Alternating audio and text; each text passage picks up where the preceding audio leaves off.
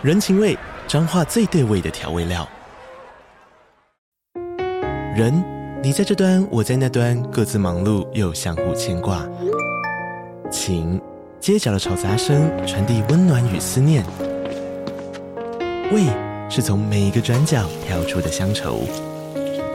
这里是彰化县政府 Podcast 节目《彰化早咖》，我是主持人内克。从彰化大小事各具特色到旅游攻略，透过轻松有趣的访谈，带着大家走进最在地的早咖。准备好了吗？彰化的故事，我们说给你听。以上为彰化县政府广告。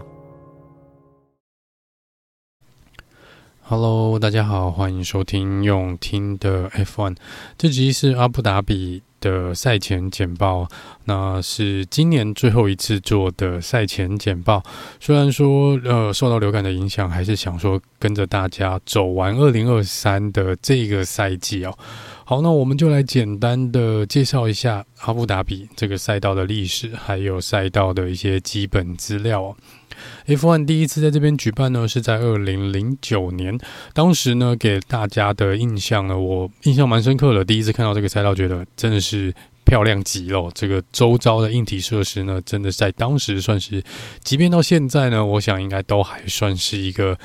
蛮顶级规格的一个赛道哦。那这个赛道当然在这么华丽的一个不管硬体设施或者旁边的造景看起来呢，花费的确也相当的惊人哦。当时预估的费用呢，是打造的费用是超过十亿美金哦。那在应该截至目前为止啊，这还是 F1 史上最贵的一个赛道哦。这个赛道设计的呢是 Herman Tilka，他在 F1 呢是蛮知名的一位赛道设计师哦，他设计了蛮多我们现在还有在使用的赛道，包含了。美国德州的这个 COTA 赛道，现在的 Las Vegas，还有马来西亚之前的马来西亚，然后我们现在的新加坡啦，啊，我们之前也常常去比赛的韩国、呃伊斯坦堡、上海等等哦，呃，已经停用的呃 Russia 俄罗斯站也都出自他的手里面哦，所以他其实对 F1 的赛道来说呢，是蛮知名的一位设计师。这个赛道另外一个特别的地方是，这整个 F1 的赛道园区里面还包含了一个红军的主题乐园哦，就是 Ferrari 的主题乐园。在这边呢，是打造了世界上最快的云霄飞车，时速可以来到每小时两百四十公里。如果有去这边的朋友们呢，可以去尝试看看哦，这个两百四十公里飞出去的云霄飞车是有多么的刺激。那在阿布达比这边呢，从一开始二零零九年呢就担任了呃 F1 的赛季的最后一回合的比赛哦。那在二零二二零一零年呢，也持续了担任的最终战。中间呢，呃，一直直到二零一四年到现在，才正式的是成为 F1 的封关战哦。也就是说，从二零一四年到现在，每一年都是在阿布达比做一个收尾。那在二零二一年的时候，赛道进行了蛮大的一个修改哦，因为过在二零二一年之前非常多年的比比嗯。不好意思，比赛的一个记录下来呢，蛮多人普遍的认为这个赛道是蛮无趣的，因为它没有很多超车的机会哦。所以大会跟主办单位在这边进行了一个赛道设计上面的修改，这个改变其实还蛮大的。主要当然是希望能够增加更多的超车的机会，所以他们把第五跟第六弯给删除掉，把它合并成为一个更大的弯，就是现在的第七弯，然后把。这个第十一到第十四弯呢，也把它删除掉，然后把它弄成一个比较大的一个左弯哦，并且将第十七、十八、十九、二十弯这边呢，都加大了弯道的半径哦，把弯道变宽，然后想办法让整个平均的时速呢，来更加的快速一点哦。也因为这样子呢，在第十七弯呢，呃，可以。有一个大约多出每小时二十公里的一个速度，所以在这边变成了第十七弯，变成一个可以超车的一个地方哦。那整体来说呢，相较于二零二一之前就有了这个赛道呢，整个赛道的长度一共删减掉了两百七十三公尺，换算成秒数的话呢，二零二一之后每一圈可以比旧的赛道要跑得快，大概十三到十四秒左右哦。那目前这个新的赛道全长是五点二八一公里，正赛的时候我们会跑五十八圈。现有的赛道有十六个弯，九个左弯，七个右弯哦。在更早之前旧了旧版的赛道呢，总共有二十一个弯。那在这场比赛还是会有两个 DRS 区域，第一个呢是在第五跟第六弯的中间，然后它的侦测区是在第五弯的前面；另外一个是第八跟第九弯的中间哦，侦测区是在第七弯的后面。整体来说，下压力是属于一个中下压力的赛道，但是也算是一个偏高速的赛道。目前最快的圈速纪录保持人还是 Max Verstappen，在二零二一年换成这个新的赛道之后所创下的一分二十六秒一零三。整体来说，在维修站所损失的时间呢，大约会是在二十四秒钟左右哦。杆位得主跟第一排起跑的话呢，有。这个非常高的胜率哦，甘位得主呢，大概过去有六成的几率会拿到该站的分站冠军。那如果你是从第二名来做起跑的话呢，也有大概三成的几率拿到分站冠军哦。所以在预赛呢，拿到第一排的起跑位置是格外的重要。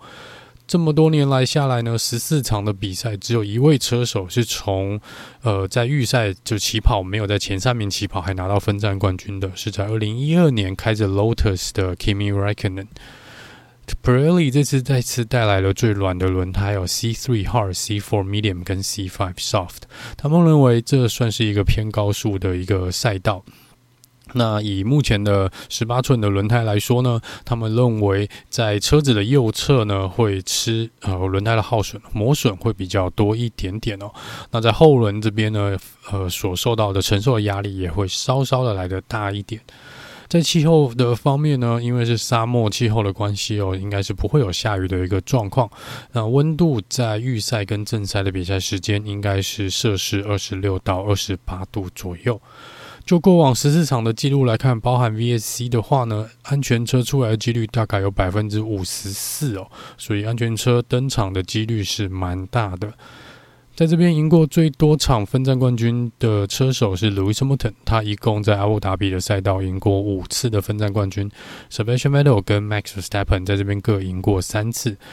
Valtteri Bottas、Kimi Räikkönen 跟 Nico Rosberg 在这边各赢过一次。就以车队来说呢，呃，Mercedes 跟红牛各在这边赢过了六次哦，Lotus 跟 McLaren 在这边各赢过一次，所以红军到这边目前还没有在这个赛道成功的拿到分站冠军过。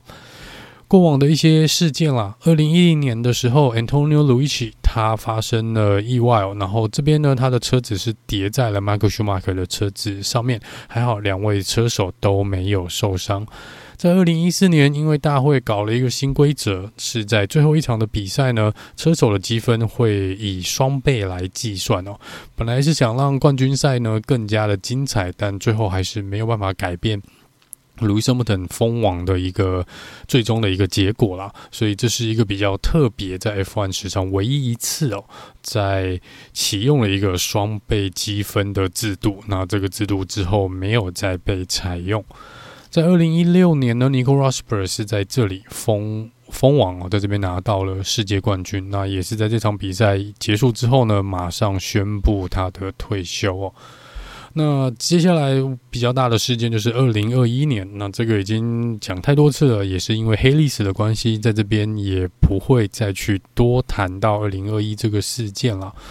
好，那回到这一次今年最后的这场比赛，因为车手的部分呢，第一名跟第二名都已经确定了是 Max Verstappen 跟 Sergio p a r i s 所以目前呢还需要去争夺的呢，比较有看头的啦，大概是在第四名的这个位置哦，所以我们可以看一下哦。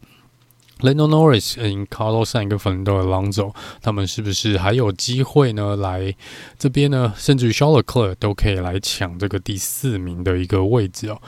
那以车队的排名来说呢，后面第七到第十名的竞争还算是激烈，这个排名是在这场比赛可以有所变化的。另外一个就是第二名的这个位置哦，是 Mercedes 目前只仅仅领领先第三名的 Ferrari 四分，所以在这边呢，两个车队应该是会在这边争夺第二名的一个位置。那在新闻的部分，Mick Schumacher 是确定明年会有车子可以来比赛哦，他加入了 Alpine 去参加这个呃 Endurance 的比赛哦，所以在这边是恭喜 Mick 呢。虽然不是可能不是他原本所想要的，但至少他可以呃算是回归到赛车界哦，至少是亲身的下去进行比赛啊。我是还蛮希望能够尽快呢看他回到 F1 这边来的。好，那在这次的比赛时间呢，对我们来说是比我个人是觉得比较好的一个时间了。是预赛的话呢，是在台湾时间的礼拜六晚上十呃十点。那在正赛的部分呢，是在礼拜天的晚上九点哦。那我们就这次呢，呃，期待一下最后一站哦。我们来看看最后是由谁来拿下车手市场第四名，还有车队的比赛。P2 的这个位置呢，到底是降落 Mercedes 还是 Ferrari 哦？那一样呢，这次如果有一些比较重大的新闻呢，还是会想办法在第一时间在脸书社团这边呢跟大家做一个回报。那我们就下次见喽，拜拜。